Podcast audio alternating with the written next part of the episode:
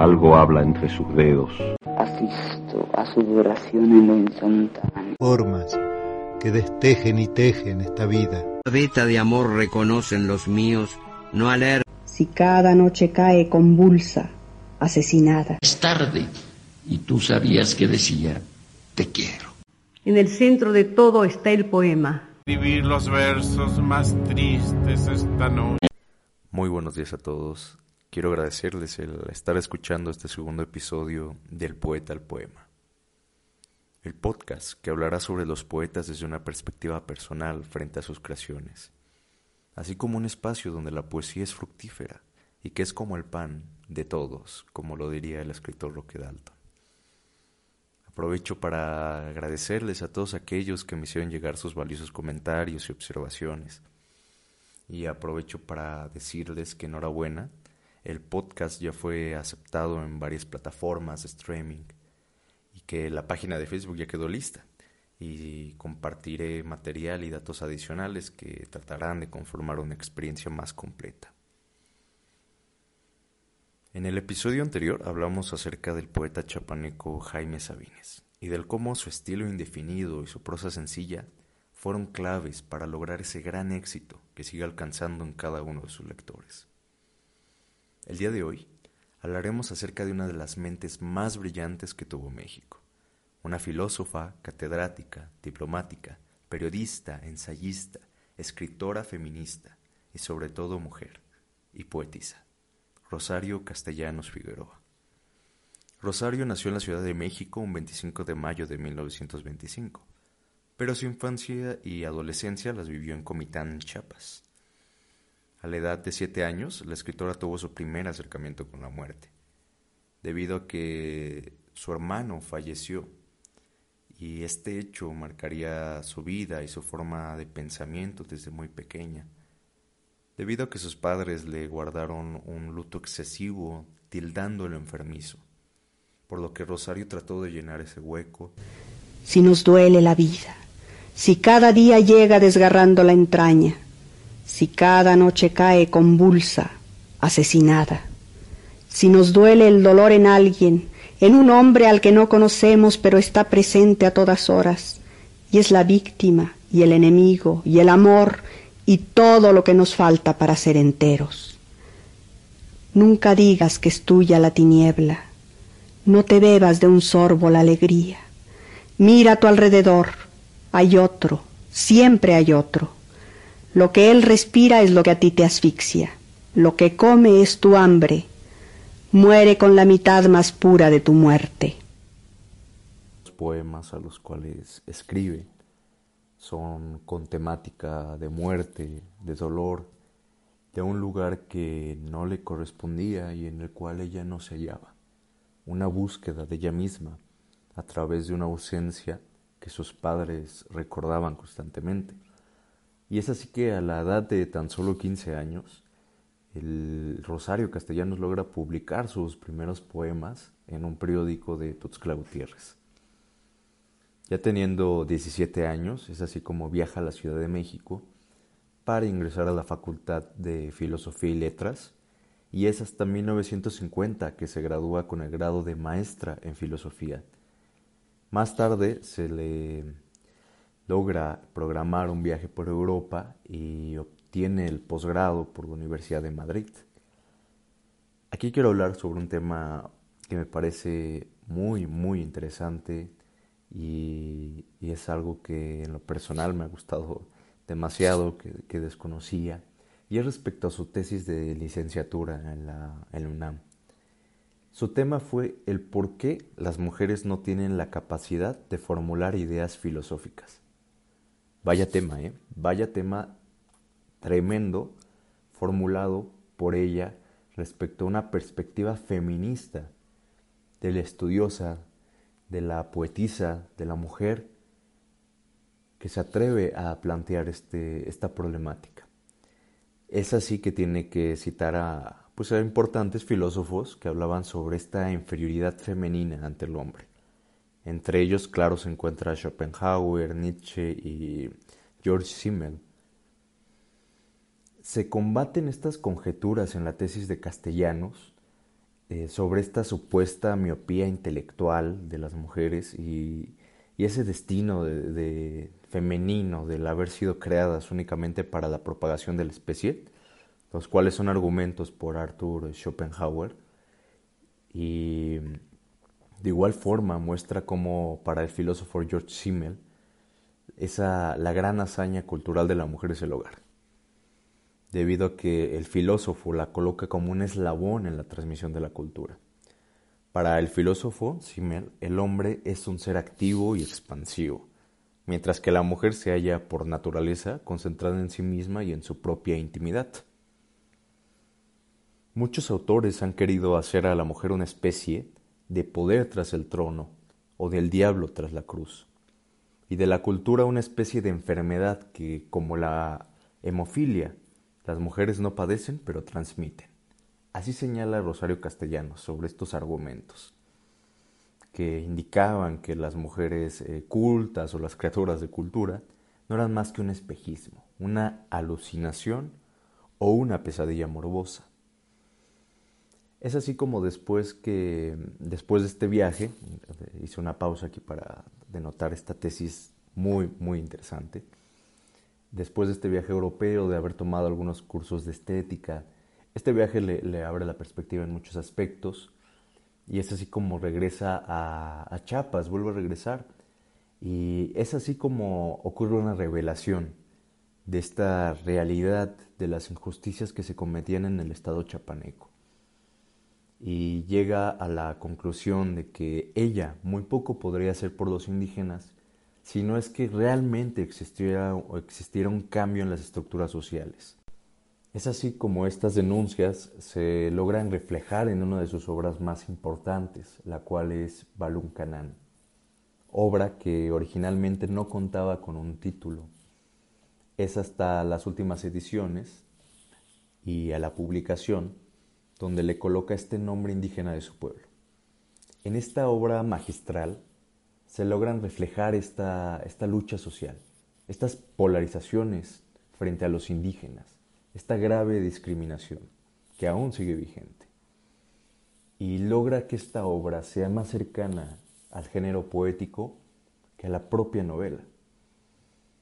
Es muy interesante y se la recomiendo bastante debido a que Rosario Castellanos introduce un ejercicio entre agregar datos autobiográficos, pero a la vez distanciarse de ellos.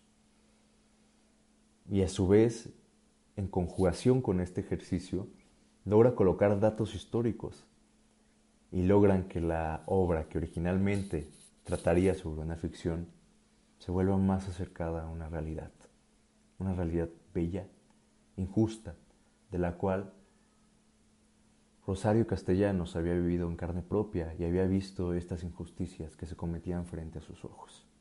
En este periodo la poetisa, la escritora, desempeña su labor de profesora en la Escuela de Derecho de San Cristóbal de las Casas y en 1961 obtuvo su puesto de profesora en la Universidad Nacional Autónoma de México donde enseñó claro filosofía y literatura.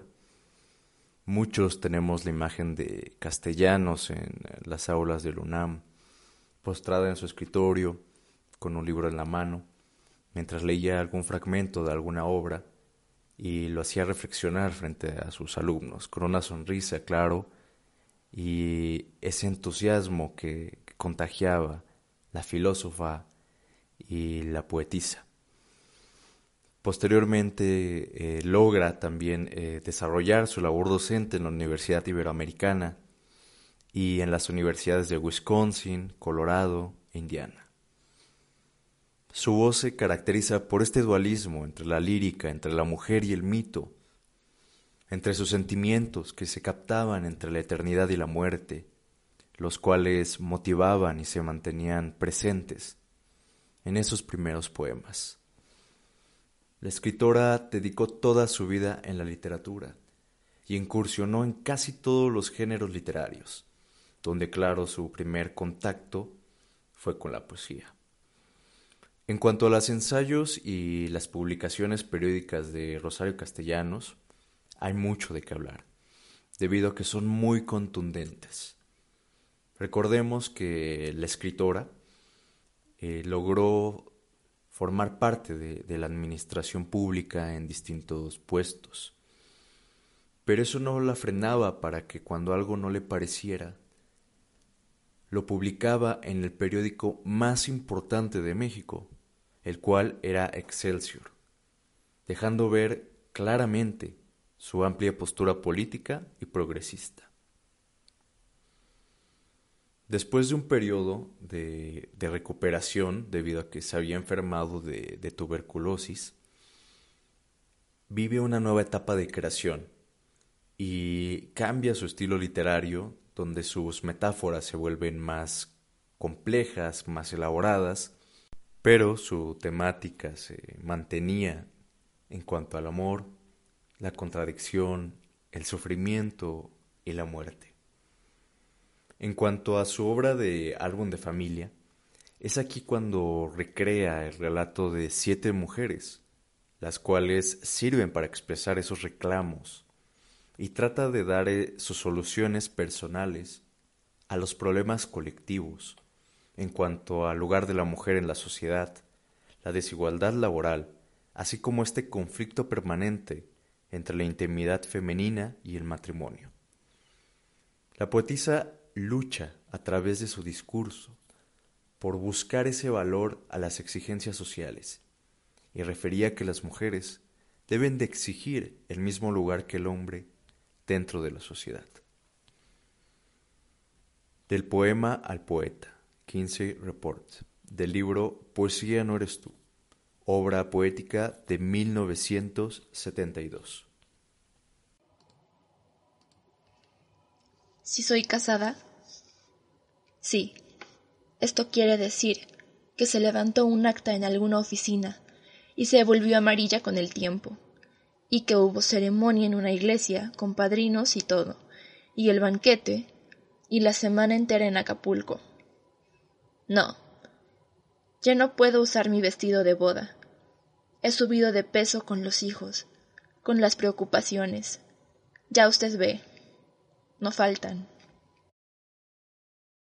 Con frecuencia, que puedo predecir, mi marido hace uso de sus derechos, o como él le gusta llamarlo, paga el débito conyugal, y me da la espalda, y ronca.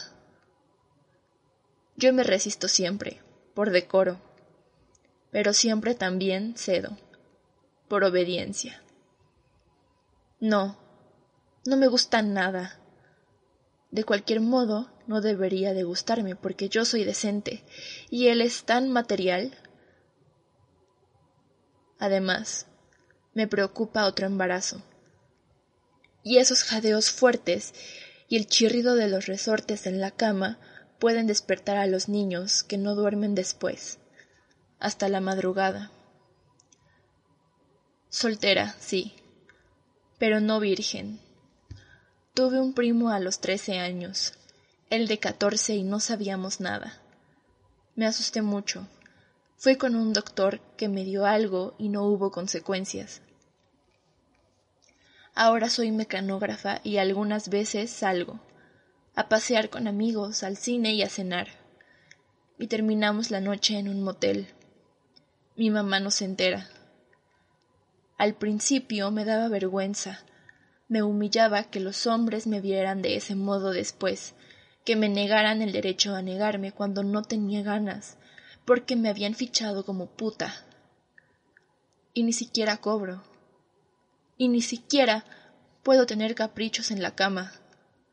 Son todos unos tales. ¿Que por qué lo hago? porque me siento sola o me fastidio, porque ¿no lo ve usted? Estoy envejeciendo. Ya perdí la esperanza de casarme y prefiero una que otra cicatriz a tener la memoria como un cofre vacío. Divorciada. Porque era tan mula como todos. Conozco a muchos más. Por eso es que comparo. De cuando en cuando echo una cana al aire para no convertirme en una histérica. Pero tengo que dar el buen ejemplo a mis hijas. No quiero que su suerte se parezca a la mía. tengo ofrecida a Dios esta abstinencia. Por caridad, no entremos en detalles. A veces sueño, a veces despierto derramándome y me cuesta un trabajo decirle al confesor que otra vez he caído porque la carne es flaca. Ya dejé de ir al cine. La oscuridad ayuda y la aglomeración en los elevadores. Creyeron que me iba a volver loca, pero me está atendiendo un médico. Masajes. Y me siento mejor.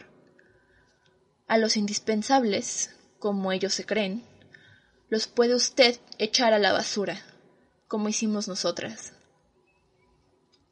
Mi amiga y yo nos entendemos bien. Y la que manda es tierna como compensación, así como también la que obedece es coqueta y se toma sus revanchas. Vamos a muchas fiestas, viajamos a menudo, y en el hotel pedimos un solo cuarto y una sola cama. Se burlan de nosotras, pero también nosotras nos burlamos de ellos y quedamos a mano. Cuando nos aburramos de estar solas, alguna de las dos irá a agenciarse un hijo. No, no de esa manera. En el laboratorio de la inseminación artificial.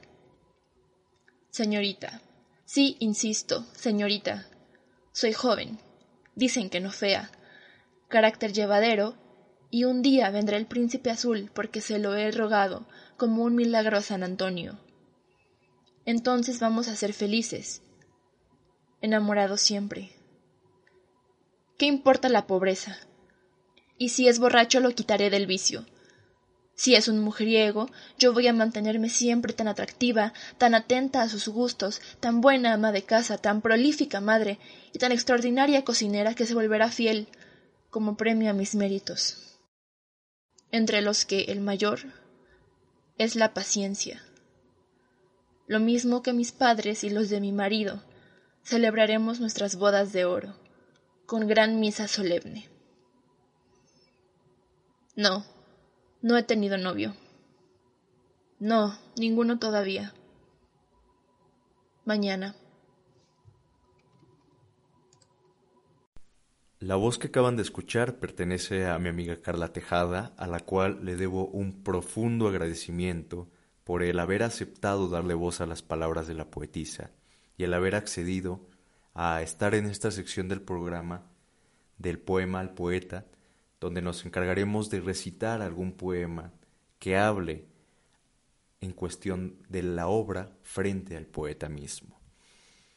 Eh, Carla Tejada nos estará acompañando en estas secciones a través de este viaje para darles la interpretación y este sentido a todas las poetas de las cuales hablaremos en los siguientes episodios. Respecto al análisis de este poema, la doctora Kimberly Louis señala que no solo es la vida cotidiana la única denuncia que realiza Castellanos en este poema de Kinsey Report, ya que nos demuestra esa capacidad de burlarse del informe de Alfred Kinsey sobre esta conducta sexual del género femenino y el por qué las estadísticas no reflejan el estado de la mujer mexicana, ni en particular ni en realidad de la sexualidad de la mujer en general. Este poema escrito en primera persona desde la perspectiva de seis voces distintas, es una representación de la conducta sexual descrita por el Dr. Kinsey en su reporte. Dos de las voces reflejan este enfoque de castellanos, en una versión irónica de un posible informe acerca de la sexualidad mexicana que le permite criticar acervadamente a la sociedad. En los primeros versos y en la segunda parte del poema, el yo poético cuenta su propia historia. Y el poema sigue en un tono satírico para comunicar esta hipocresía de la sociedad, que dice que está bien que el hombre tenga relaciones sexuales con varias personas, pero si la mujer lo hace, se le caracteriza como una prostituta. Es así como la autora ilustra esta hipocresía de la sociedad, que dice que la mujer tiene que ser así, y bajo esta crítica social resalta que, pertenece únicamente al género femenino y no al otro. El compromiso de Rosario Castellanos, como lo había hablado anteriormente, se reflejó en 11 libros de poesía, 3 de novela, 3 de cuento, 4 libros de ensayo y una obra de teatro, sin contar eh, todas sus publicaciones periódicas en el periódico Excelsior. La escritora no solo desempeñó importantes puestos en la administración pública tanto privada, sino que representó de manera activa y muy importante a los escritores mexicanos en los coloquios, en los seminarios y en los encuentros nacionales e internacionales. De igual forma, con sus demás tesis, logra abordar este debate respecto al indigenismo, la literatura latinoamericana y la condición femenina. Es hasta 1971 en donde se le nombra como embajadora de México en Israel. Y lamentablemente, cuatro años después, a la edad de 49 años, falleció a causa de una descarga eléctrica de una lámpara. Sus restos reposan en la retonda de las personas ilustres de la Ciudad de México. Quien tenga la posibilidad y le interese, le recomiendo la película titulada Los Adioses, la cual es una versión libre de la directora sobre la vida de Rosario Castellanos y nos muestra sus distintas etapas a través de esos años que vivió en, Chiapas, así como en la Ciudad de México. De igual forma demuestran eh, la complicada relación que tenía con el escritor Ricardo Guerra Tejada, su esposo. Espero que puedan verla y sin duda espero sus comentarios si no lo han visto, qué les pareció. Y pues queda más que agradecerles nuevamente por su tiempo, el haberme acompañado en, estar escuchando este, este segundo episodio del podcast, el cual es claro gracias a ustedes y nuevamente agradezco a Carla Tejada por su colaboración y estén muy pendientes, espero ya no dejarlos tan abandonados con el siguiente episodio. Eh, sigan la página, ahí subiré más material y les avisaré cuando esté... Eh, listo el siguiente episodio y sobre el poeta que hablaremos en el, en el siguiente. Muchas gracias, que pasen un excelente día, una excelente noche y hasta muy pronto.